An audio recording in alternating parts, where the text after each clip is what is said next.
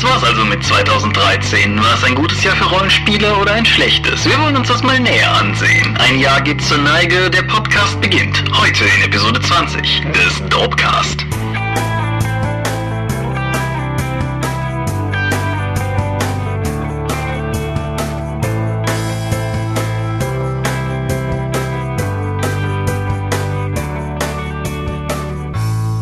Hi und herzlich willkommen zur 20. Episode des Dorpcast. Eine besondere Episode, denn es ist unsere erste Jahresendepisode. Das bedeutet, wir haben es geschafft. Wir haben tatsächlich das gesamte Jahr 2013 seit Beginn des Dorpcast wohlgemerkt durchgehalten und alle 14 Tage einen Podcast hochgeladen. So verrückt muss man erstmal sein. Verrückte. In meinem Falle heiße ich Thomas Michalski und in deinem Falle heißt du? Michael Mingers meine ich.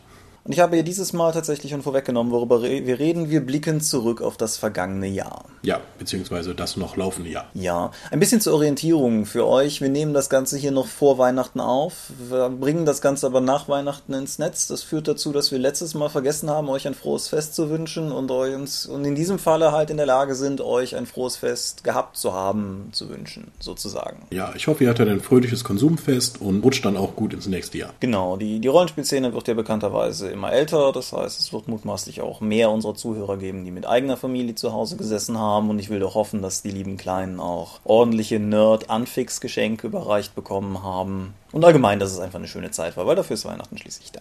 Aber bevor wir, bevor wir auf den Jahresrückblick zu sprechen kommen, wir liegen jetzt zeitlich sehr eng an unserer letzten Aufnahme. Das schränkt diese Frage ein bisschen ein. Aber hast du in den wenigen Tagen seit der letzten Aufnahme irgendwas Interessantes gelesen, gehört, gesehen? Ja, ich habe es mir nicht nehmen lassen, mir bei Amazon mal die restlichen Teile von The Boys zu bestellen. Das ist eine Comicreihe von Garth Ennis über ein alternatives Superheldenuniversum und die sogenannten Boys sind halt vom CIA beauftragte Ermittler und Prügelknaben, die die Superhelden, die in der Welt halt existieren, in Schach halten sollen. Was was zuerst eher als ultra brutale und voller Schimpfworte gespickte Satire anfing, hat sich dann ein bisschen zu einer Metzelei im Mittelteil, wo einfach nur eine bekannte Superheldentruppe nach der anderen halt mit entsprechend abgeänderten Namen dann irgendwie von denen niedergemacht wurde dann zu einem recht komplexen Plot entwickelt, wo auch die Charaktere immer tiefer wurden. Es ist ganz spannend auch, dass einer, der das der neue Charakter in der Gruppe, der als moralische Instanz dienen soll und auch als Kontaktperson für den neuen Leser, weil er eben auch neu in die Gruppe kommt, der ist komplett nach dem Hauptdarsteller aus von Spaced gezeichnet worden. Das hängt damit zusammen, weil der äh, Illustrator damals von den ersten Boys Comics sich gedacht hat, ach ja, Space ist meine Lieblingsserie und die guckt aber außerhalb von Großbritannien sowieso keiner. Ja, dann ist Simon Peck aber auch mit mehreren Filmen international bekannt geworden und deswegen siehst du jetzt irgendwie diesen Dewey aus dem Comic die ganze Zeit äh, ja als Simon Peck. Naja, äh, auf jeden Fall zum Finale hin wird es nochmal sehr interessant, wenn auch nicht weniger blutig. Er entwickelt sich in eine etwas andere Richtung, als ich zuerst vermutet habe, aber The Boys für erwachsene Leser mit durchaus Sinn für sehr derbe derbe Sachen, also sowohl sprachlich wie auch vom Gewaltpegel und auch den behandelten Themen, sollten da mal durchaus reinschauen. Ist ja auch inzwischen eine abgeschlossene Serie. Wie würdest du den einstufen? Ist der sehr ernst oder? Also es ist im Grunde eine Satire, auch wenn sie natürlich sehr, sehr derbe präsentiert wird. Es gibt durchaus immer mal was zu lachen, aber die Grundthemen sind tatsächlich sehr ernst. Also es gibt in dem auch durchaus Vergewaltigungen, Abtreibungen und äh, jede Menge sexuelle Gewalt. Okay. Ja, und, und wie es das Schicksal so will, sind es auch bei mir Comics gewesen, die in den letzten Tagen auf dem Tisch gelegen haben. Ich habe derer zwei gelesen, beides dickere Graphic Novels und beide aus gleicher Feder.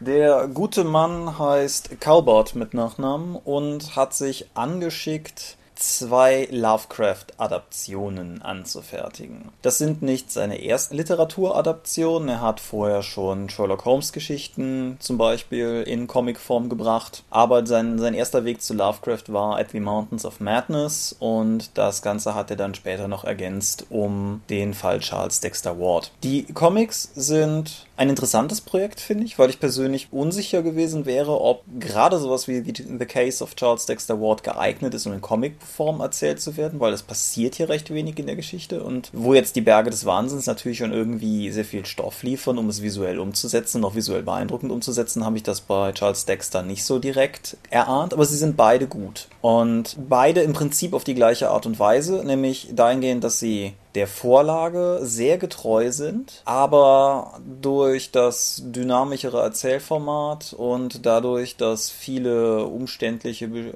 Beschreibungen halt einfach durch Bilder auf aufgefangen werden, sich sehr viel flotter und dynamischer lesen, als Lovecraft das tut. Jetzt kann man Lovecrafts Schreibstil natürlich mögen. Ich persönlich tue das, aber gerade wer sich damit schwerer tut, hat, denke ich, mit den Comics auf jeden Fall eine gute, einen guten Startpunkt, um vielleicht mal einfach so ein bisschen hineinzuschnuppern.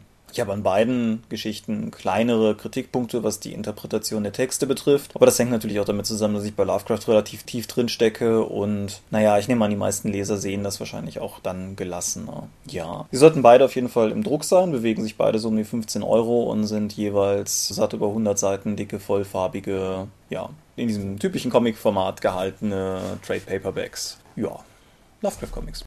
Ich habe heute noch, äh, als ich mich eben mal kurz äh, in Neverwinter einloggen konnte, das dem Free-to-Play Online-Rollenspiel, Neverwinter hat jetzt ein Winter-Event. Mhm. Das kam mir erstmal komisch vor, weil der Titel des Spiels suggeriert nicht unbedingt, dass es dort Winter gibt. Nichtsdestotrotz, also als ich mich dann, als mir dieses Event dann mal angeschaut habe, kam es mir dann eher so vor, als hätte ich mich bei Herr der Ringe Online eingeloggt, weil das Eventgelände sieht so aus, man macht Wettrennen mit seinen Pferdchen, man kann Wettangeln, das gab es bis jetzt auch nicht, das ist, das sieht alles insgesamt so aus wie Herr der Ringe Online. Äh, ich weiß nicht, ob sich das jetzt über die nächsten 20 Tage trägt, aber es gibt immerhin wieder neuen, tollen, winterthematischen Kram zu gewinnen, wenn du da teilnimmst an den täglichen Events. Bringt der auch was oder ist der nur hübsch? Jein, also äh, du kannst auch tatsächlich neue Reittiere bekommen und neue Begleiter, wie so ein kleines Rentier oder so eine Mimik, so eine von diesen Schatzkisten, dann extra mit Winterthema, die dann auch so Eiszapfen an, oben am Thronrand hat, die dann die Zähne aussehen. Das können neue Begleiter sein und die dann auch entsprechend Werte haben. Das hat also durchaus spielerische Relevanz. Beim Sommer-Event, da hatte ich auch schon mal von erzählt, wo diese Wachen halt mit Stop in the Name of Love äh, einem in den Weg springen, gab es ja auch entsprechend dann Schweinereittiere und Schweinebegleiter. Und jetzt gibt es halt was winterlich passendes. Ja, sehr cool. Das war es aber auch von mir. Samuel. Ja, das Einzige, was ich vielleicht noch nachtragen könnte, weil ich das letzte Mal so ein bisschen geschlobbert habe, ich habe ja letztes Mal groß und breit über die Hobbit-Filme geredet, sowohl über die Special Extended vom ersten, wie auch das Kinoerlebnis vom zweiten Teil. Was ich vielleicht einfach noch in zwei Sätzen nachtragen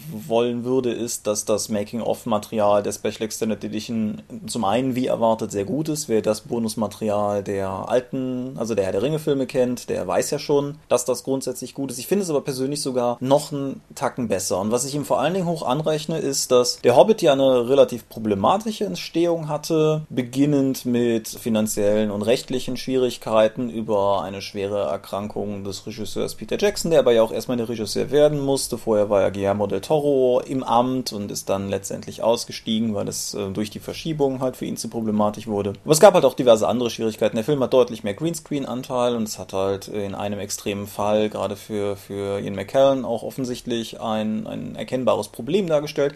Und all das geht das Making Making-of sehr ehrlich und sehr offen an. Und das finde ich sehr angenehm. Ich fand die Herr der Ringe Making-ofs schon cool dahingehend, dass man einen relativ guten Einblick über die Chronologie der Ereignisse und die Arbeitsschritte zur Schaffung des Filmes hat. Aber was mir der Hobbit noch mehr vermittelt hat, ist so ein bisschen das Gefühl davon, was für eine unglaublich fragile, spannende, schöne, aber teilweise auch kräftezehrende Sache so ein, ein Filmdreh sein kann, gerade ein so immenser. Wer so daran Spaß hat und da bisher noch irgendwie unsicher war, die Hobbit Making-ofs, ich bin jetzt seit vielen Stunden dran, die zu gucken. Sicherlich zehn Stunden habe ich geschaut und ich glaube, ich habe noch irgendwie ein oder zwei Stunden übrig. Da kriegt man wirklich viel fürs Geld, wenn man eben an sowas Spaß hat. Das noch nachgereicht. Okay. Ins Thema? Ins Thema. Cool. 2013. Was für ein tolles Jahr für Rollenspiel. Ja, das, das hast du eben im Vorgespräch schon gesagt und das ist tatsächlich eine These, die ich so bereitwillig sofort unterschreibe und gerne nach vielen Jahren des Unkens über den nahenden Untergang des Hobbys und so weiter und so fort. Ja, also ich glaube, wenn man sich 2013 mal rückblickend betrachtet, kann man nicht wirklich sagen, dass es ein schlechtes Jahr für Rollenspiel war. Ich meine, was gab's alles? Äh, Iron Kingdoms ist erschienen als, neues, als neue Reihe basierend äh, auf den Tabletop-Sachen War Machine und Hordes. Hellfrost hat mehr Kram bekommen bei Savage Worlds. Das Lied von Eis und Feuer ist erschienen bei Manticore. Battletech ist wieder voll da. Also, was ich an Feedback bekomme von den Battletech-Spielern, die sind total glücklich. Und nächstes Jahr wird es mit Alpha Strike eine alternative Version von Battletech geben, die nochmal viel mehr Leute an die Platte holen wird, da bin ich mir sehr sicher. DSA 5 wurde angekündigt. Midgard 5 ist erschienen, hat aber keiner gemerkt. Ja, da, da möchte ich ganz kurz innehalten und eine ja. Frage stellen, die ich eben dir auch schon mal gestellt habe. Wer auf diesem Planeten bringt ein zweibändiges, vollfarbiges Regelwerk, eine Neuauflage eines bestehenden etablierten Systems, sogar des ältesten deutschen Rollenspiels, auf den Markt und sagt es dann keinem. Das ist mir völlig. Ja, das war relativ überraschend. Also, das, das hat man so nebenbei erfahren, dass Midgard 5 einfach erschienen ist. Ja, weil, weil erste Leute Bilder von den Büchern gepostet haben oder so, aber das, das ist mir völlig schleierhaft. Also, vielleicht haben vielleicht wir auch nur die Ohren an den, den falschen Gleisen. In den passenden Kreisen unterwegs. Ja. Aber trotzdem, also ja, keine Ahnung. Ich habe nicht reingeschaut. Was ich gesehen habe, sieht ganz cool aus. Midgard ist halt nicht so wirklich mein Spiel bisher gewesen. Aber ich, ich war halt erstmal erstaunt, dass da überhaupt noch was kommt, nachdem er so lange schweigen war. Und dann halt relativ opulent und relativ verschwiegen. Sehr seltsam, sehr seltsam das. Ja, wir kokettieren ja auch gerne damit, dass eigentlich wir noch lange nicht alt genug sind, um überhaupt Midgard vernünftig spielen zu können. Das ist ja eher sowas für die gediegene Altherrenrunde weil ähm, so habe ich das bis jetzt immer mitbekommen. Kann nur ein Klischee sein, aber ja, also junge Midcard-Spieler, wie ich weiß, dass es sie gibt, aber mit dem Klischee spiele ich viel lieber als mit den Fakten. So. Nee, dient die Next. Ich weiß nicht, ob dieses Jahr der Beta-Test gestartet ist oder ob das sogar letztes Jahr schon war. Auf jeden Fall gab es dieses Jahr halt richtig, richtig viel davon. Auch auf dem GenCon dieses dicke Abenteuer mit den Beta-Regeln, die man dann testen konnte. Ja, bei Drive-Thru ist mittlerweile ein bisschen obskur, so ein Multi-User-Abenteuer-Dingsbums nach die Next-Kern schon irgendwie verfügbar. Habe ich aber nicht reingeschaut, weil es mir zu teuer war. Aber insofern, das, das naht auf jeden Fall mit großen Schritten, denke ich. Ja, und auch, was wir eigentlich schon in Händen halten sollten, ist ja Splittermond. Ja, down. Vom Urwerk Verlag, also das neue deutsche Fantasy-Setting. Die haben immerhin jetzt Tarun rausgebracht, wieder eine weitere Welt für DSA. Die Älteren unter uns werden sich an die Schwertmeisterboxen erinnern. Das ist das jetzt nochmal, zumindest der Weltenband ist jetzt erschienen. Ja. Bittermond wird dann hoffentlich nächstes Jahr erscheinen, dass wir uns das mal genauer in Augenschein nehmen können. Ja, wir haben ja relativ groß und breit im Laufe des Jahres hier im Zuge des Podcasts über verschiedene Eindrücke gesprochen. Sei es, dass ähm, der Schnellstarter, der auf der RPC verteilt wurde, sagen wir mal, den, den ersten Ansprüchen vielleicht nicht so gerecht werden konnte. Genauso wie ich halt immer noch dazu stehe, dass ich die Welt grundsätzlich interessant finde, aber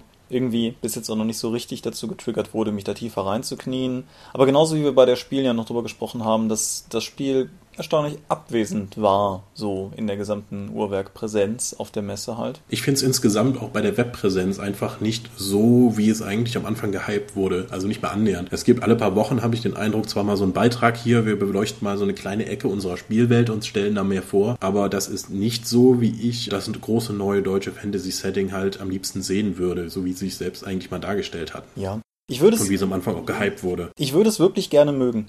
Und ich hoffe, dass es irgendwas tut, sei es durch die Internetpräsenz oder sei es durch irgendwas anderes, was es mir möglich macht, es zu mögen. Ich hoffe das wirklich, ganz ehrlich. Aber bisher ist es bei mir halt auch so, dass ich irgendwie genau aus diesem Blinkel da drauf schaue. Ich, ich gucke da wohlwollend, aber noch unüberzeugt drauf. Wir werden, werden sehen, wohin uns das, denke ich, dann führt, wenn es erscheint. Ja, also 2013, jede Menge Kram passiert. Wenn wir uns mal das genauer betrachten, Shadowrun 5 ist ja das Grundregelwerk, erstmal nur erschienen. Noch kein weiteres Produkt in Print, wenn ich das richtig übersehe. Wenn du jetzt nicht außerdem nimmst den Spielleiterschirm mit. Aber das, das der erste Abenteuerband, 72 Seiten, wieder zu einem Hammerpreis, 9,95, ist aber erst angekündigt und noch nicht erschienen, oder? Ich glaube schon, ja. Ja, okay. Aber 2013, wenn ich mir auf die Catalyst-Seite mir das mal genauer betrachte, sollte ja eigentlich auch das Year of Shadowrun werden. Ja, das war mal groß angekündigt. Das war mal groß angekündigt. Hallo Catalyst. Was sollte denn hier kommen? Frühling 2013. Shadowrun Crossfire.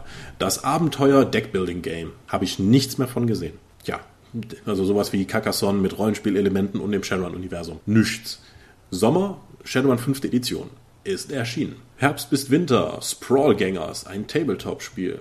Habe ich nichts mehr zu gesehen. Anfang 2014, Hostile Takeover, ein Brettspiel für Shadowrun. Habe ich nichts mehr zu gehört. Kann sich aber noch beweisen. Anfang 2014 kommt es noch. Ja, ja, wenn sich das entsprechend verschiebt. Shadowrun Returns ist erschienen, habe ich gespielt, war ein wunderbarer interaktiver Roman, aber spielerisch noch ausbaufähig. Shadowrun Online sollte im März veröffentlicht werden, ist noch nicht online. Wobei die beiden Shadowrun Videospiele, also Shadowrun Online und Shadowrun Returns, sind auch beides Kickstarter-Projekte gewesen, wo ich auch auf beide Geld draufgeworfen habe. Mal gucken, was da noch alles kommt. Weil so zumindest für Shadowrun Returns wird in absehbarer Zeit ja auch die erste Erweiterung erscheinen, wo man dann Berlin besuchen kann. Ich hoffe, ich kann meinen alten Charakter übernehmen und dann dann gucke ich mir das nochmal genauer an. Ja, vielleicht lernen sie Aber so richtig das hier von Shadowrun, so wie es hier beschrieben wurde, habe ich nicht gesehen. Nee, ich, ich ehrlich gesagt auch nicht. Ich muss auch, also es war eigentlich auch nichts dabei, was mich da so wirklich hat irgendwie hypen können. Wir haben auch da im Laufe des Dorpcasts ja mehrfach drüber gesprochen. Ich meine, Shadowrun 5 hat halt vor allen Dingen hier ziemlich auf die Pauke geschlagen durch den, den Kampfpreis, der gefahren wurde. Und jetzt habe ich es da und jetzt habe ich drin gelesen und so richtig naja, keine Ahnung, ich denke, ich bin da auch so einer von den vielen, die zumindest im Vorfeld auch gesagt haben, dass Shadowrun 4 erstmal die Lösung bleiben wird und ja. Also Shadowrun 4 ging mir eigentlich schon von den Regelmechanismen und von dem Aufwand dahinter eigentlich den ganzen Sachen, die es zu erlösen wollte, war es mir einfach zu aufwendig. Und Shadowrun 5 hat wie ich schon öfters hier erwähnte, eigentlich nichts von dem gelöst, was mich gestört hat, aber ein paar neue Elemente reingebracht, die mir halt überhaupt nicht gefallen. Ich hatte mir aber trotzdem die limitierte Ausgabe geholt, weil ich einfach so wahnsinnig toll finde. Das ist so ein super produziertes Buch, gerade in der deutschen Ausgabe. Da ist so viel Arbeit reingeflossen und das sieht so toll aus. Leider war meine limitierte Auflage ein Fehldruck und es waren zwei Achter-Packs an Seiten doppelt drin. Deswegen musste das Ding zurückgehen und es war dann auch ausverkauft und ich habe keine neue bekommen. Und seitdem haben wir auch keine reguläre Ausgabe mehr ins Lager reinbekommen, weil, wir, weil es da irgendwie auch Lieferengpässe gibt. Ich hoffe mal, dass das noch ändern kann, dass ich mir zumindest eine der regulären Fassungen dann in den Schrank stellen kann. Obwohl ich immer noch überlege, ob ich das tatsächlich tun soll. Ich meine, es ist ja natürlich unglaublich wertig und, und macht sich total toll im Schrank, aber es ist dann wieder ein weiteres Buch im Schrank, das ich vermutlich nicht spielen und lesen werde. Hm. Alternativ, wenn ich es doch mal machen wollen würde, könnte ich mir jetzt auch das PDF davon kaufen. Und das kostet seltsamerweise genauso viel wie das Printprodukt, nämlich 1995. Das ist übrigens vielleicht ein ganz interessanter Punkt, um darauf hinzuweisen. Wenn ihr zu den Leuten gehört, die diesen Dorpcast am 29.12. hören, an dem er planmäßig online gehen soll, bis zum 31.12., wenn mich nicht alles täuscht, sollte der Pegasus 20 Jahre Jubiläumsrabatt noch auf sämtliche Pegasus PDFs über Drive-Thru gelten. Das heißt, die sind irgendwie, ich meine auch tatsächlich um 20% reduziert. Wer das jetzt also gerade hört, das das ganze Jahr über nicht mitbekommen hat und jetzt noch seine Chance wählt, ich meine, das endet zum 31.12. Sicher bin ich mir nicht, aber das wäre vielleicht eine gute Chance, die eigene digitale Bibliothek in Sachen Shadowrun oder Cthulhu ein bisschen aufzurüsten. Genau. Ich finde das auch ganz spannend mit dem Preis jetzt von Print und PDF, dass er eigentlich der gleiche ist. Normalerweise würde ich sagen, das ist doch totaler Quatsch. Warum soll ich das denn machen? PDF sollte etwa die Hälfte kosten oder ein Dreiviertel. Da die Printausgabe aber so wahnwitzig preiswert ist und 1995 als, als Preis für das PDF des Grundregelwerks eigentlich wäre wär in meinen Augen ein vernünftiger Preis, wenn das Grundregelwerk die 50 Euro kosten würde, die es eigentlich kosten sollte im Vergleich zu anderen Rollenspielprodukten. Mhm. Da das da die Printausgabe jetzt aber nur knapp 20 Euro kostet, wirkt das PDF im Vergleich eigentlich zu teuer, obwohl das eigentlich auch ein total vernünftiger Preis ist. Ich weiß nicht, ob es. Ich finde, ich, ich finde das immer spannend, dann zu sehen, wie, wie so Preise wirken und dass es eigentlich um, ob, den objektiven Wert eines Produktes immer sich von dem Gefühlten unterscheidet. Ich weiß tatsächlich nicht, ob es zu teuer wirkt, aber es wirkt zumindest seltsam. Also das, das auf jeden Fall, gerade wenn man irgendwie halt irgendwo das aufgeführt sieht, wo beide Preise nebeneinander genannt werden, sieht es halt irgendwie seltsam aus, wenn man sagt, kauf jetzt das Buch für Preis X oder die PDF auch für Preis X. Das macht Ja, also ich, ich, muss ja auch, es fühlt sich so an, als wären 20 Euro fürs PDF oder momentan 15 oder so, halt wegen dem Rabatt noch, als wäre das zu teuer. Aber ich sag mir immer, selbst wenn ich mir das Bundle, wenn ich mir, wenn man mir vorher gesagt hätte, du kriegst das Bundle daraus für 40 Euro, hätte ich sofort zugeschlagen, weil, aber so, jeweils beim Einzelpreis wirkt das komisch. Also ganz seltsam mit den gefühlten Preisbereichen. Ja. Aber 2013, ein gutes Jahr für Rollenspiel. Wir haben jetzt gerade vor allen Dingen sehr deutsch zentriert darüber gesprochen, aber ich denke auch, wenn man international, also beziehungsweise vor allen Dingen Englisch schaut, weil die restlichen internationalen Märkte, das französische Cthulhu sieht wie immer großartig aus. Aber ansonsten nein, aber im englischen Bereich sind, denke ich, auch eine ganze Menge interessante Sachen erschienen und gerade wo wir eben schon mal Kickstarter gestreift haben, da, ich habe das Gefühl, dass das im englischen Bereich noch sehr viel dominanter schon um sich schlägt. Alleine, ja. wenn, ich, wenn ich so gucke, also mein persönliches Highlight des Jahres an Rollenspielbuch selber, da haben haben wir in der früheren Episode auch schon mal drüber gesprochen, ist ganz klar Numenera gewesen. Das ist ja aus der, aus der Kickstart-Richtung entstanden, genauso wie das Videospiel Torment, das jetzt kommt, ja auf Numenera basierend ebenfalls aus dem Kickstarter entstanden ist. Und ich meine so die ganzen anderen neueren Rollenspiel-IPs sollten doch auch großteilig gekickstartet worden sein, oder? Also sowas wie Hillfolk. Äh, ja, wobei das ja schon kleinere Sachen eher sind von bekannten Leuten. Jetzt glaube ich, das, was am interessantesten in dieser Hinsicht ist, weil man immer wieder gerne sagt, ja, du brauchst mal einen großen Namen, dann kannst du das Kickstarter gehört dir dann praktisch. Wenn ich daran denke, der Mark Reinhagen, wie der mit seinem Zombie-Kickstarter auf die Nase gefallen ist und dann praktisch zum Finale hin, also so aussah, als ob er die Summe nicht mehr zusammenbekommt, einfach nur jeden Tag so ein flehentliches Video dann da reingesetzt hat, dass man doch bitte ihm weiter Geld geben soll, weil er hat immerhin Vampire damals gemacht. Dann ist er nur gerade so über sein Finanzierungsziel gekommen mit seinem komischen Zombie-Rollenspiel. Es hilft dir also nicht, wenn du ein Produkt hast, was die Menge einfach nicht möchte. Selbst wenn du einen großen Namen hast. Aber es ist auch interessant zu sehen, was du mit einem gewissen Namen alleine, wie viele Leute du damit erreichst. Es gibt jetzt auch für Pathfinder das Dice Arena Spiel bei Kickstarter und dieses Dice Arena Ding hat überhaupt nichts A mit Arena-Kämpfen zu tun und B mit Pathfinder. Aber du kannst diesen Namen draufklatschen, um dann eben diese bunten Würfel zu würfeln und die dann irgendwie zuzuordnen. Am ersten Tag hat das Ding 50.000 Dollar gehabt und da ist danach nicht mehr viel draufgekommen. Es geht sogar immer weiter zurück, weil die Leute sich jetzt näher mit dem Spiel an sich auseinandersetzen und merken, Moment, das ist doch eigentlich nicht das, was ich mir unter Pathfinder vorstelle. Auch wenn die Illustration und der Markenname draufsteht. Ja, du, du schränkst es gerade ein, dass das eben sozusagen kleine Spiele von großen Namen wären ich finde das trotzdem bemerkenswert, gerade halt im Hinblick auf äh, jedes äh, Gespräch über die gute Zukunft oder das Sterben der Rollenspielszene, also im Hinblick auf kaufbare Bücher und so. Weil ich finde, neue IPs im weiteren Sinne sind immer eine gute Sache. Und ich finde es halt interessant, dass tatsächlich auch eben neue Dinge erscheinen und, und sei es nur durch die großen Namen und vielleicht durch Kickstarter-Hypes, dass sie tatsächlich ein Publikum finden. Weil gerade halt ich so in den letzten Jahren auch so ein bisschen das Gefühl hatte, dass dass das fehlte. Es gab halt die sehr aktive Indie-Rollenspielszene, zu der mir persönlich aber so ein bisschen der Zugang fehlt. Und dann gab es halt immer mal so vereinzelte Spiele, die aufgetaucht sind. Aber zumindest in meiner subjektiven Wahrnehmung war das dieses Jahr ziemlich viel, was zugegebenermaßen zu einem nicht irrelevanten Teil eben aus der Robin DeLaws, Kenneth Hyde oder Monty Cook oder so halt wirklich die, die ganzen alten. Aber trotzdem, es kommt halt relativ viel mit neuem Gesicht auf den Markt und ich denke, das ist auf jeden Fall gut, weil es sind frische Ideen und frische Ideen, die bemerkt werden. Ja,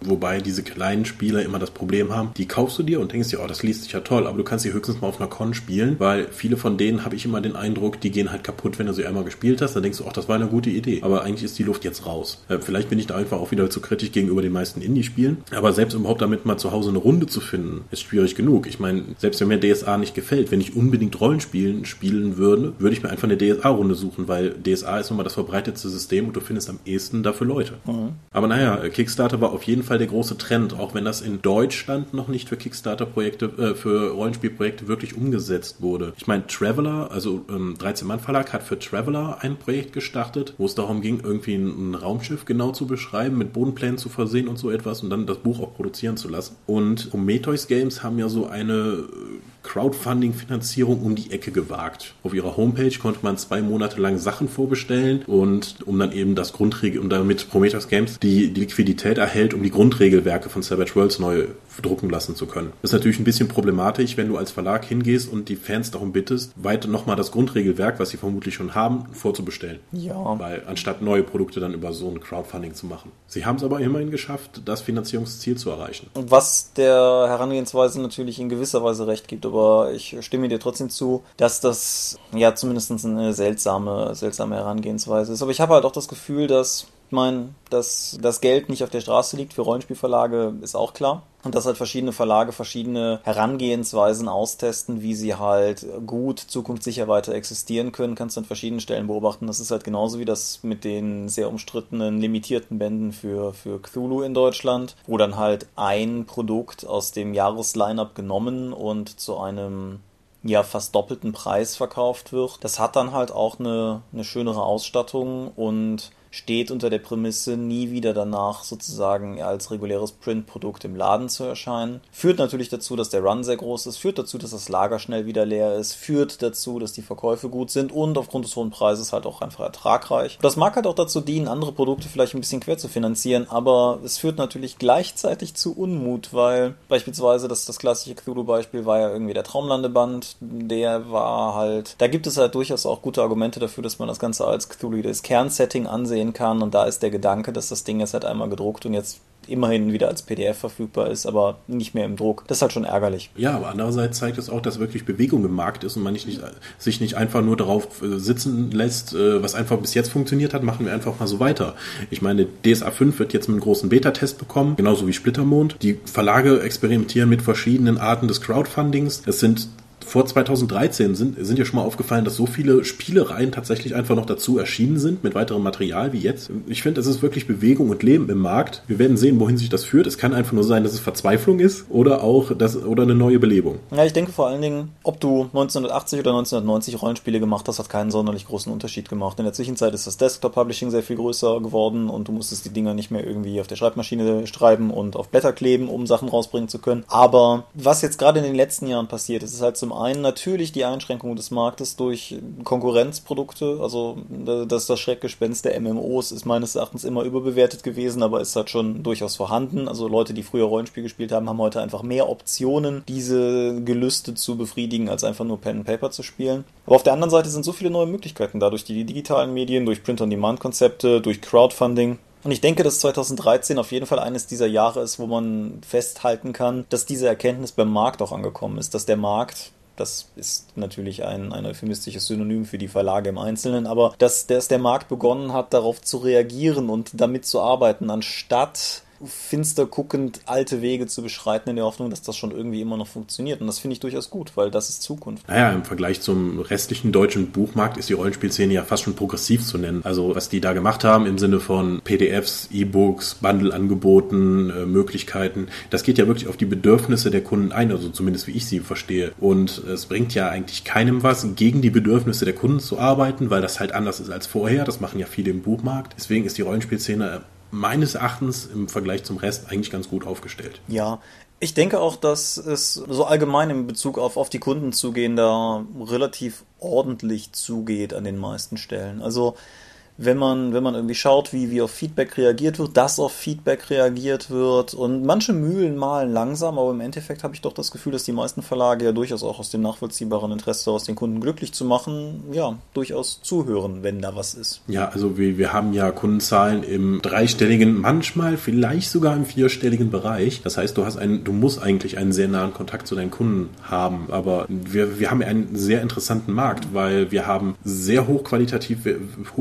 hochqualitative qualitative Produkte, die eigentlich sehr viel Aufwand machen, die zu einem aber eher moderaten Preis angeboten werden müssen und du musst noch extrem nah am Kunden dran sein und du musst also auch noch sehr viel Feedback und Bereitschaft zur Diskussion erkennen lassen. Das heißt, du hast einen sehr hohen Arbeitsaufwand für ein mittelpreisiges Produkt, was du dann aber noch nur im sehr begrenzten Kreis dann halt verkaufen kannst. Ja, erschwerend kommt hinzu, dass die Rollenspielszene einen sehr großen Schwerpunkt an vernetzter Online-Welt hat und das macht natürlich gutes Kunden, gutes Auftreten gegenüber der Kunden doppelt wichtig, weil wenn du einen so kleinen Kundenkreis hast und dann auch noch weißt, dass der relativ eng gebündelt in verschiedenen Foren und, und Bereichen im Netz zu finden ist, dann ist es natürlich dreifach gefährlich, sich irgendwie da blöd quer gegen Kunden zu stellen, wenn man sich seinen Ruf entsprechend nicht dann irgendwie verbauen will. Ja, und äh, Crowdfunding hat ja nicht nur die Möglichkeit, dann irgendwie das Geld des Kunden vorher abzugreifen, so als zusätzlicher Vertriebsweg für selbst für etablierte Verlage. Das, die müssen halt schauen, so okay, der normale Vertriebsweg, das ist nicht mehr so in. Momentan ist das große Ding halt Crowdfunding und wenn ich halt vorbezahlte vor, oder beziehungsweise das Geld schon für Vorbestellungen für noch zu produzierende Bücher darüber bekommen kann, warum sollte man das dann halt nicht machen? Aber das ist hier nur eine Möglichkeit, sehr eng mit dem Kunden zusammenzuarbeiten. Da kannst du ja auch einfach Sachen dann testen wie, hey, sollen wir Wege der Vereinigung machen, den äh, Sexband für DSA? Das war ja nur als blöde Idee mal geplant, aber lass uns davon Kickstarter starten und dann gucken wir mal, was zusammenkommt. Naja, das ist jetzt vielleicht nicht das beste Beispiel, aber du musst einfach nah am Kunden dran sein. Ich meine, auf den meisten Conventions kannst du ja auch zu jedem der Autoren, die dann meistens rumhängen oder zu den Verlegern direkt hingehen und denen dein Leid klagen. Ja, es ist, es gibt ja so die, die alte Redensart der Abstimmung mit dem Geldbeutel, wenn man irgendwie sozusagen früher darüber gesprochen hat, ob der Markt oder ob die Kunden bereit sind, neue Produkte am Markt anzunehmen. Und ich finde, Kickstarter macht halt im Endeffekt das Gleiche, macht es nur viel effektiver und kurzfristiger, weil du halt tatsächlich sehr konkret untersuchst, ob es jetzt für dieses Produkt einen Kundenkreis gibt, der jetzt gewillt ist, dafür den Betrag X zu zahlen. Und wenn das so ist, dann kannst du dein Produkt machen und es gibt Leute, die es kaufen. Und das ist eigentlich eine unverschämt günstige Art und Weise, Dinge zu produzieren, die in dieser Form, glaube ich, so noch nie existiert hat. Ja, wobei man das mit dem Kickstarter, ich mache jetzt einfach mal so ein kurzes Video und dann funktioniert das. Das geht ja auch nicht mehr, weil die Ansprüche der Kunden selbst im Crowdfunding-Bereich schon sehr gestiegen sind. Das heißt, du musst eigentlich schon vorweisbare Produkte haben, du musst beweisen können, dass du das überhaupt produzieren kannst, damit sie dir überhaupt Geld geben. Also so einfach, wie sich viele das vorstellen, ist es nicht. Und je erfolgreicher dein Kickstarter wird, desto mehr Leute hast du auch zu betreuen und so mehr Kunden musst du dich halt kümmern. Also das ist so ein 24-7-Job, glaube ich, einen Kickstarter zu betreuen. Ja, aber das gilt im Grunde ja für jedwede Form von Social Media, wenn du es ordentlich machen willst. Und hm, aber auch andere Crowd-Projekte, wenn man sie so nennen möchte, wie zum Beispiel offene Betas zu starten und dann das ein reinzuholen. Das wird, glaube ich, unterschätzt, wie viel Kram da reinkommt. Ich habe es ja bei DSA 5 so zum Teil mitbekommen, äh, dass wir jemanden da einfach nur hingesetzt haben, der nur die E-Mails liest, die sortiert und dann irgendwie daraus dann was macht. Das ist wahnsinnig aufwendig, aber selbst so ein offener Beta-Test, das ist ja wunderbar aus der Crowd dann zu sagen, hier Leute, so wird es aussehen, gebt uns euer Feedback, wo sind noch die Probleme, meldet uns das und dann können wir es noch ändern. Aber gerade sowas, je größer das ist, desto mehr Köche hast du dabei, die sich halt an die andere Geschmacksrichtung haben und dann noch was anderes haben wollen. Das kann auch nach hinten losgehen. Ja, auf der anderen Seite hat das Ganze sozusagen drei Nutzen, von denen einer, glaube ich, gerne übersehen wird. Ich meine, der eine Nutzen ist natürlich, dass du letztendlich halt den Beta-Test bzw. das Bugfixing bekommst und dafür halt keine Testspieler bezahlen musst, wie das in der Videospielszene ja unüblicher wird, aber üblich war. Und der zweite Vorteil ist natürlich, dass die Kunden die Möglichkeit haben, Feedback reinzugeben. Und es hat ja im Grunde niemand ein Interesse daran, ein Produkt zu erzeugen, was den Kunden nicht zufriedenstellt. Aber auf die Art und Weise kannst du halt direkt dein, dein Produkt und das Kundeninteresse eher auf eine Linie bringen. Aber der dritte Aspekt, der glaube ich gern übersehen wird, ist natürlich, dass du auch eine, ein gewisses Maß an Kundenbindung erzeugst. Äh, ja, natürlich. Indem du einfach denen sagst, okay, ihr nehmt teil, dann steht euer Name hinten im Buch drin, wenn das später erscheint. Das ist für viele Leute, ich, ich bin Teil meines Lieblingsspiels geworden. Das ist, kann sehr erfüllend sein. Also ich meine, ich weiß noch, wo ich im ähm, Journalismus dann zum ersten Mal einen publizierten Artikel von mir gesehen habe und einfach nur dachte, großartig, ich stehe zum ersten Mal hier in der Zeitung. Ich war so stolz, ich, habe, ich war Teil von etwas Größerem. Am zweiten oder dritten Tag ist das dann auch egal. Äh, aber ähm, so einmal dabei gewesen zu sein bei etwas, wo man so eine starke emotionale Bindung wie sein Lieblingssystem hat, ich denke, das kann durchaus eine Motivation für einige Leute sein, sich daran zu beteiligen. Weißt du noch, was dein erster Artikel war im Tagesjournalismus? Nee, das ist 15 Jahre her oder so. Also ich war bei einem Schützenverein, der so betrunken betrunken war, dass ich fast keine Antworten bekommen habe. Mhm. Aber ja, Du hast auf jeden Fall recht, aber es, es, geht mir nicht nur darum, dass der Name drin steht, sondern es ist halt durchaus auch, wie soll ich sagen, du investierst ja auch Zeit, um das zu testen. Und du sitzt dann da mit diesen teilweise, je nachdem, was du spielst, ich meine, Splittermond kam gelayoutet daher, die, die, die Next-Dinger sehen halt aus, wie Word-Dateien halt aussehen, oder sahen das zumindest am Anfang. Und du, du arbeitest dich halt auch ein und du, du arbeitest damit und Dinge werden nicht sauber funktionieren und dann schreibst du das Feedback dazu und du investierst einfach Zeit, du investierst dadurch Leidenschaft und dadurch, dass du Leidenschaft investierst, wächst dir das Produkt natürlich auch ans Herz. Und ich denke, das ist auch durchaus was, was man in den kommenden Jahren durchaus auch vermehrt vielleicht nicht sehen wird, aber durchaus spüren wird, dass halt einfach Leute viel involvierter sind. Aber involvierte Leute ja, sind. Ja, das, das kann aber auch halt backfeiern, wenn du, wenn du dann eben sagst, okay, ich habe doch hier drei, ich habe mir ein 120-seitiges alternatives Kampfsystem für DSA überlegt, ich habe das eingeschickt, warum ist nichts davon drin? Dass ich spiele nie wieder DSA. Ja, das ist richtig, aber ich glaube nicht, dass das eine signifikante Mehrheit ist. Ja, denke ich auch nicht. Was auch noch ein interessanter Aspekt ist, ich glaube, Prometheus Games machen das schon so. Die bieten erstmal das PDF an, also du kannst auch so ein Kombipaket kaufen, dann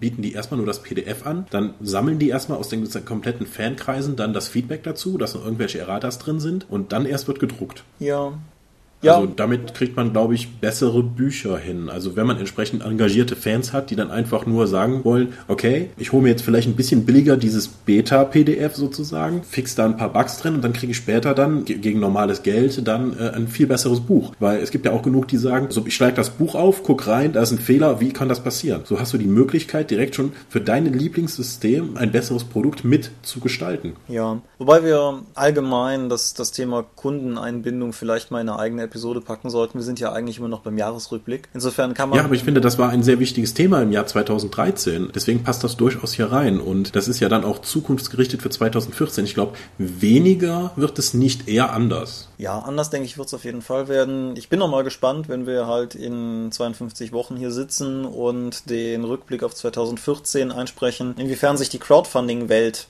verändert haben wird in der Zeit. Inwiefern vielleicht eine neue Plattform noch aufgetaucht ist, inwiefern vielleicht Deutschland eine stärkere Plattform gefunden hat oder eine der deutschen Plattformen stärker geworden ist, weil die Tatsache, dass man alleine ja von Kickstartern spricht, sagt ja schon viel. Und wir haben halt in Deutschland Start Next und ich finde Start Next cool, aber ich kenne halt niemanden, der Produkte Start Nextet.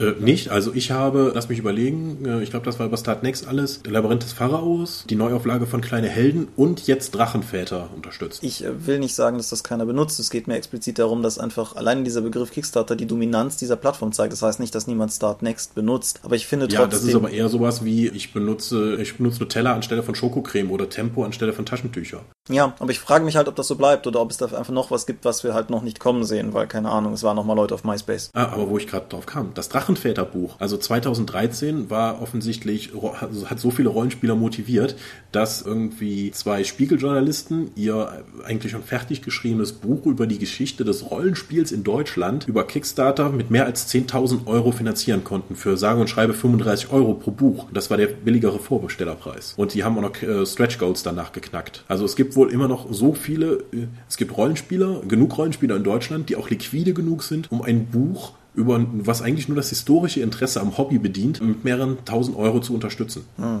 Also so klein und so, so arm kann die Szene nicht sein. Ähm, das sagen die auch, die Autoren in, ähm, auf der Buchmesse haben sie ein Video veröffentlicht, wo sie halt darüber reden, warum sie das machen wollen. Und das ist ganz spannend, mit welcher sachlichen, wirtschaftlichen Analyse sie daran gehen, warum sie das machen wollen. Einfach weil sie sagen, okay, Rollenspieler sind jetzt im Durchschnitt so und so alt, sind eher besser verdient und sie sind auch sehr bereit, Geld in ihr Hobby zu investieren. Deswegen haben sie auch gesagt, wir machen das darüber, weil wir auch glauben, dass das Geld zusammenkommt. Das ist eine sehr nüchterne Betrachtung eines Aspektes, äh, der eigentlich oftmals einfach nur unter den Tisch fällt. Ja, gerade in der Rollenspielszene. Ja, gerade in der Rollenspielszene, wo ja ganz viel gemacht wird im Sinne von, ach, ich würde das gerne machen, anstelle von, ich finde das sinnvoll oder es wird sich für mich lohnen. Ja. Aber auch natürlich äh, Crowdfunding Binde, also man hat ja nicht plötzlich, weil Crowdfunding aufgetaucht ist, hat jeder mehr Geld in der Tasche, die er da reinstecken kann. Also äh, jeder Euro, der in irgendein Crowdfunding-Projekt geht, geht halt nicht an irgendeinen etablierten Betreiber von Rollenspielen, Tabletops oder den örtlichen Shop. Und viele Händler sind auch gar nicht begeistert über den ganzen Crowdfunding-Kram, weil halt der Zwischenmann, äh, Zwischenhändler ausgeschaltet wird. Du hast nur noch den Hersteller und den Kunden und der Händler vor Ort, wo du oftmals auch spielst und wo bis jetzt deine Produkte gekauft hast, der ist halt komplett außen vor. Außer es gibt so welche Distributor-Deals als Pledge-Level. Ja, das ist richtig. Aber ich denke, dass, dass das gehört mit zu dem Wandel, der allgemein im Begriff ist, weil das ist halt genauso wie lokale Buchräten teilweise E-Books verkaufen, aber ich glaube damit einfach nie eine, eine signifikante Konkurrenz darstellen, also zumindest nicht mit dem lokalen Angebot das zu machen. Die, die Sache ist halt einfach, dass der Kunde der Kunde hat ein Interesse am Kickstarter und dem, dem, Kunden, dem Kunden ist der Händler an sich ja erstmal grundsätzlich egal über die Vorteile hinaus, die der Händler ihm bietet. Und das ist zum Beispiel in die Produkte reingucken zu können, die Produkte zu spielen, aber eben auch die Produkte zu erwerben. Aber der Kunde hat ja sozusagen, auch, auch wenn ich persönlich auch ein großer Freund von Support Your Local Dealer bin, der, der Kunde, der gemeine Kunde hat ja kein Interesse daran, den Händler am Leben zu halten. Das ist ja und wenn, wenn jetzt halt dieses coole Produkt über Kickstarter erscheint und Kickstarter viele neue Möglichkeiten bietet, neue Produkte, coole Produkte zu schaffen, dann wird es im Endeffekt am Handel sein, sich da eine neue Nische zu suchen, um am Leben zu bleiben. Aber es gibt ja durchaus auch hier, was weiß ich, ähm, unser oft, oft wohlgeschätzter Sphärenmeister versteht es ja durchaus ganz gut, sich da auch Füße in Türen zu hauen. Der hat sich ja eine fantastische, also Roland hat sich ja da eine fantastische Nische gesucht, indem er einfach die ganzen Indie-Rollenspiele in Deutschland vertreibt und auch bei diesen Kickstartern eben mitmacht, um dann, dann eben die weiter zu verkaufen kaufen. Ich meine, der damit äh, pfuscht er keinen anderen rein. Er liefert einen fantastischen Service. Er ist immer für alles da und er kann dir auch jeden Kram besorgen. Das heißt, er hat tatsächlich sich echt gut da ein gutes Bett gemacht, würde ich mal sagen. Ja. Also, äh, wenn ihr irgendwie noch einen guten Online-Händler sucht, kauft beim Sphärenmeister. Ja, genau. Den haben wir ohnehin dieses Jahr viel zu selten gelobt. Wir, wir linken den unten auch nochmal drunter, denke ich. Ja. Ja. Wollen wir noch kurz über die Dorp reden? Ja, die Dorp im Jahr 2013. Thomas, was ja. haben Sie recherchiert? Wir haben uns vor dem Podcast unterhalten und darüber gesprochen, ob wir eigentlich dieses Jahr irgendwas gemacht haben, was nicht in die Kategorie von irgendwas mit Medien fällt. Also irgendwas mit Medien, sei es jetzt eben Dorp TV, unsere Messeberichterstattung, die ja dieses Jahr ein bisschen breiter gestreut war, oder eben der Dorpcast, den es seit diesem Jahr gibt. Und waren dann relativ schnell der Überzeugung, dass da wahrscheinlich irgendwie nicht viel gewesen sein kann, sind dann aber tatsächlich mit der Kraft der Suchmöglichkeiten unserer Webseite auf drei Downloads gestoßen, die wir dieses Jahr rausgebracht haben. Der erste davon war zum Gratis-Rollenspieltag quasi unser Beitrag dazu. Das ist natürlich mehr eine Geste, weil unsere PDFs sind alle gratis und die nicht mehr und nicht weniger als die anderen auch. Aber es ist ein 1 Freunde Abenteuer mit dem langen Titel Die 1 Freunde und das Modul der Meister. Und es ist halt auch inhaltlich ein bisschen an den Tag angepasst und gibt es, gibt den Jugenddetektiven die Möglichkeit, einem verschollenen, verschwundenen, legendären, nur wenig gedruckten Rollenspielmodul hinterherzulaufen an dessen, dessen Ende sozusagen ein, ein großes Geheimnis rund um die Autoren steht, das gelüftet werden kann, voller Anspielungen auf die Szene, voller Anspielungen auf, auf Rollenspieltum an sich. Und ich denke, ein ganz nettes Abenteuer gibt es bei uns auf jeden Fall zum Download.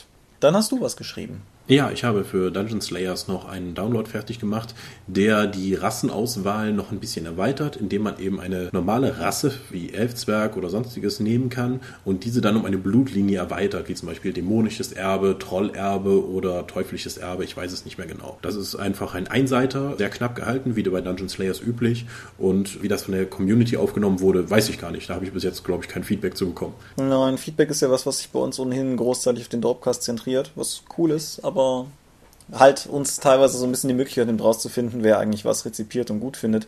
Der dritte Download, den wir gemacht haben, ist äh, ein DSA-Download gewesen, Zorg und die Macht des Tacker ist ein Re-Release sozusagen gewesen. Wir haben ja damals unsere beiden DSA-Downloads offline gesetzt, als die Fan-Richtlinien von Ulysses erschienen sind. Die Totenmaske, das andere DSA-Abenteuer, das wir hatten, ist schon vor einer geraumen Weile, ich glaube sogar vor zwei Jahren rum, irgendwie schon erschienen. Und dann haben wir Zorg jetzt dieses Jahr neu aufgelegt. Das Ganze ist ein humoristisches Abenteuer von Achim Safroch, das eine Gruppe in die Rolle von Goblins versetzt, die für eine kleine Quest in die große Stadt müssen. Das Ganze ist, wie gesagt, sehr augenzwinkernd gemeint.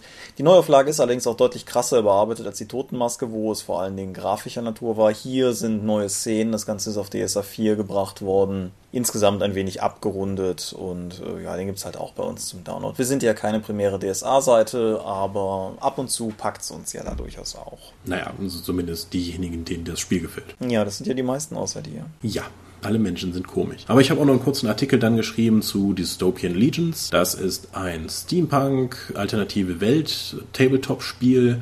Und ich habe mir gedacht, ich finde meine preußischen Ritter in ihren Panzerrüstungen so cool, dass ich die einfach mal mit Savage Worlds Regeln versehe und dann auch entsprechende Trifolds dazu gestalte. Das habe ich dann auch vor ein paar Monaten auf die Homepage gesetzt. Hat auch keinen interessiert. Also deswegen gab es dazu erstmal nicht weiteres gucken. Wenn jetzt irgendwie doch noch Feedback dazu kommt, werde ich vielleicht auch noch andere Einheiten aus dem Dystopian Legions Universum nach Savage Worlds konvertieren und vielleicht auch ein bisschen mehr zu dieser coolen Welt schreiben. Ja. Ja, das bedeutet im Umkehrschluss, dass eine ganze Menge Sachen, die wir uns für dieses Jahr oder auch für letztes Jahr vorgenommen haben, nach wie vor nicht erschienen sind. Ich meine, die Gründe sind mannigfaltig, aber es beginnt natürlich auch schlicht und ergreifend damit, dass wir beide beruflich mittlerweile im Rollenspielbereich arbeiten und ich ganz ehrlich auch sagen muss, dass wenn ich einen gesamten Tag kommerziell irgendwie Rollenspielprodukte gelayoutet oder lektoriert habe, ich nicht unbedingt abends weitere Rollenspielprodukte und dergleichen layouten oder lektorieren muss. Das ändert aber nichts daran, dass der Wille durchaus da ist, die weiterhin zu bringen. Es gibt einen weiteren 1 wie 6 Freunde Download, den ich an dieser Stelle liebend gerne erwähnt hätte, der es aber einfach ums Verrecken nicht geschafft hat, dieses Jahr fertig zu werden. Das ist vor allen Dingen eine illustratorische Frage, der dann hoffentlich nächstes Jahr irgendwann erscheinen wird. Der Wille ist auf jeden Fall da. Um, Genauso denke ich, ist der Wille zu Mystics of Mana immer noch da. Der Wille da, äh, ja, nur die Zeit und ein bisschen die Motivation äh, schwankt immer mal wieder. Ja, das ist eure Gelegenheit, in die Kommentare zu schreiben, wie toll ihr unser Zeug findet und uns dadurch zu motivieren oder das nicht zu tun und den Status quo aufrechtzuerhalten. Kommen wird das schon irgendwann, wir sind ja zäh. Wir hatten ja auch dieses Jahr auch noch geteasert ein Coverbild zu Savage Mutant Chronicles, weil es ja eins meiner Lieblingssettings und es ist eigentlich schade, dass es dafür nichts gibt. Deswegen hatte ich was zusammengeschrieben. Das ist ein relativ umfangreicher Download sogar geworden mit einer Savage Worlds Konvertierung und einer allgemeinen Setting-Information für die Mutant Chronicles. Und als ich schon fast damit fertig war, gab es dann so von Modipus Entertainment die Ankündigung, dass sie das Rollenspiel neu rausbringen wollen. Und Uhrwerk dann auch eine deutsche Version davon veröffentlichen wird. Naja, also bevor ich mir jetzt die rechtlichen Probleme damit antue, dann irgendwie das urheberrechtlich geschützte Material dann zu veröffentlichen, obwohl gerade ein Rollenspiel dazu in der Mache ist, auch eine deutsche Version, haben wir das erstmal zurückgehalten. Schade um die ganze Arbeit. Aber vielleicht kann ich das ja noch irgendwann, sobald das Rollenspiel rausgekommen ist, dann noch Teil für Teil dann als sozusagen als Fan-Download dafür veröffentlichen. Ja.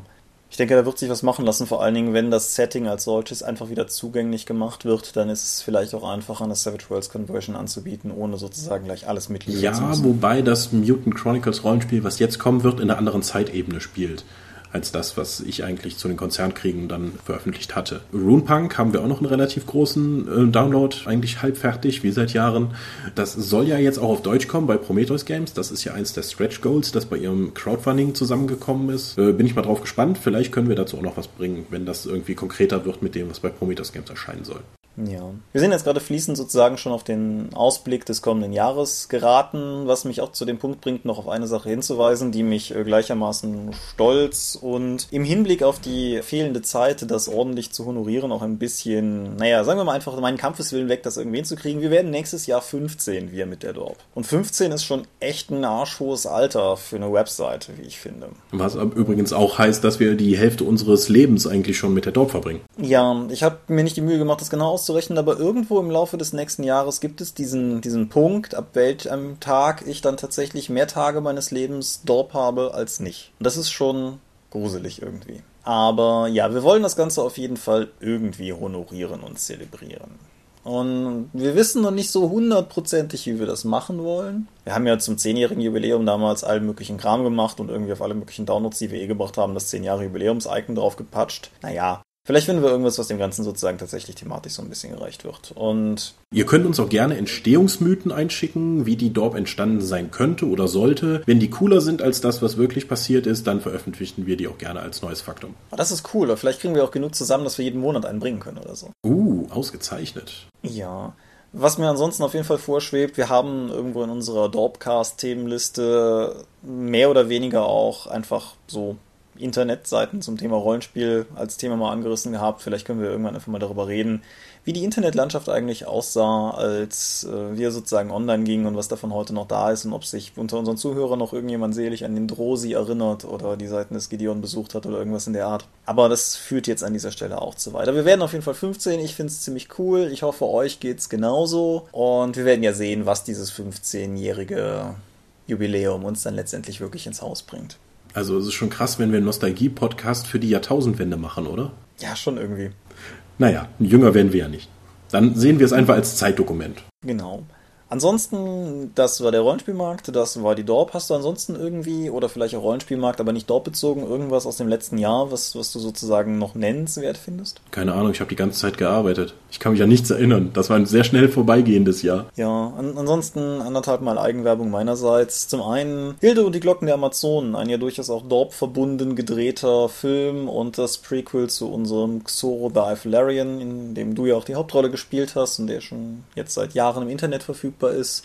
Ist abgedreht, ist noch nicht fertig, wird aber 2014 wohl irgendwie das Licht der Welt erblicken. Wenn dieser Podcast online geht, ist der Trailer hoffentlich schon online, dann verlinken wir den und hoffen, dass ihr Spaß dran habt. Und zum anderen, ja, ich habe endlich nochmal ein Buch auf den Markt gekriegt und untersuche das äh, Phänomen anthropomorpher bzw. humanoider Fisch-Mensch-Hybriden bei Lovecraft und Duve. Ich bin ziemlich stolz drauf, aber will jetzt eigentlich auch nicht groß drauf rumreiten, weil ähm, ne, gehört nicht hierhin. Aber du kannst es immerhin unten verlinken, damit die Leute sich das mal genauer anschauen können, was du so in deiner Freizeit tust. Genau, das ist ja auch eher ein, ein, eines der obskureren Themen. Ja. Ja.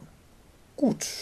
Hast du sonst noch irgendwas beizutragen? Irgendwas, was das Jahr, was das Jahr ausgezeichnet hat, das wir noch nicht erwähnt haben? Ich hätte 2014 gerne weniger Arbeit, aber mal gucken, ähm, obwohl nur so bedingt. Also das macht ja auch Spaß, von daher, ich will ja nicht weniger Spaß haben, aber so, äh, äh, ja, mal gucken, wie 2014 wird. Ich bin da recht zuversichtlich. Ja, ich auch. Ich durchaus auch. 2013 hat gut vorgelegt, aber ich denke, 2014 kann da, kann er durchaus noch durchaus, durchaus drauf aufbauen. Ansonsten, wir sind in diesen Podcast gegangen mit der undefinierten Angst, irgendwas total Wichtiges in unseren Unterlagen vergessen zu haben, als wir das vorbereitet haben. Es ist während des Einsprechens jetzt nichts aufgetaucht, was das gewesen sein könnte. Aber sollte jetzt, während ihr die Episode gehört habt, irgendetwas aufgetaucht sein, was ihr völlig empörend der Meinung seid, wir hätten erwähnen sollen. Das ist nur ein halber Satz gewesen. Aber sollte das der Fall gewesen sein, ist das eure Gelegenheit, das in die Kommentare zu schreiben und dann werden wir im Januar ganz ehrlich Abbitte leisten denke aber, wir haben weitestgehend alles drin. Wir haben ein paar Sachen nicht näher erwähnt, weil wir mit beiden Füßen drinstehen. Was soll ich euch denn erzählen, dass das Lied von Ice and Fire Rollenspiel total toll ist? Und äh, was, was soll der Scope euch erzählen, dass das Iron Kingdoms Rollenspiel total toll ist? Das glaubt ihr uns ja sowieso. Ja, ich finde es immer noch total toll. Der, die deutsche äh, Version hat erstmal ein paar Kinderkrankheiten, aber die kriegen wir mit der Errate ausgehobelt. Und wenn jetzt bald das PDF dafür erscheint, wird es noch besser. Ja. Ne, ihr, ihr versteht uns der der Eiertanz um Lizenz, ähm, nein, nicht um Arbeitgeberbindung, den haben wir ja schon häufiger getanzt. Wie gesagt, ihr versteht uns. Gut, ich bedanke mich. Ich bedanke mich nicht nur heute fürs Zuhören, sondern ich bedanke mich allgemein für ein erstes Jahr Dorpcast und äh, im Februar dann 14, das 14. Dorpjahr, das dann rum ist und so weiter. Ich bedanke mich, dass ihr uns treu bleibt und zuhört, dass ihr es cool findet und dass ihr Kommentare schreibt. Äh, ja, ich auch. Gut.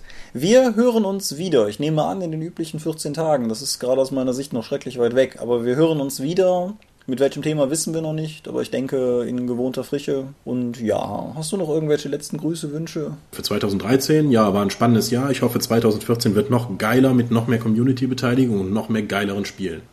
Vielleicht auf der Dorp, aber so insgesamt in der Szene auf jeden Fall. Ja, ich erspare uns heute mal die lange Liste, wo ihr uns überall findet. Das wisst ihr sowieso, wenn ihr den Jahresrückblick hört. Falls es jetzt ein großer Fehler ist, schreibt es in die Kommentare. Und falls ihr nicht wisst, wo die sind, ich erzähle es euch nächste Episode wieder.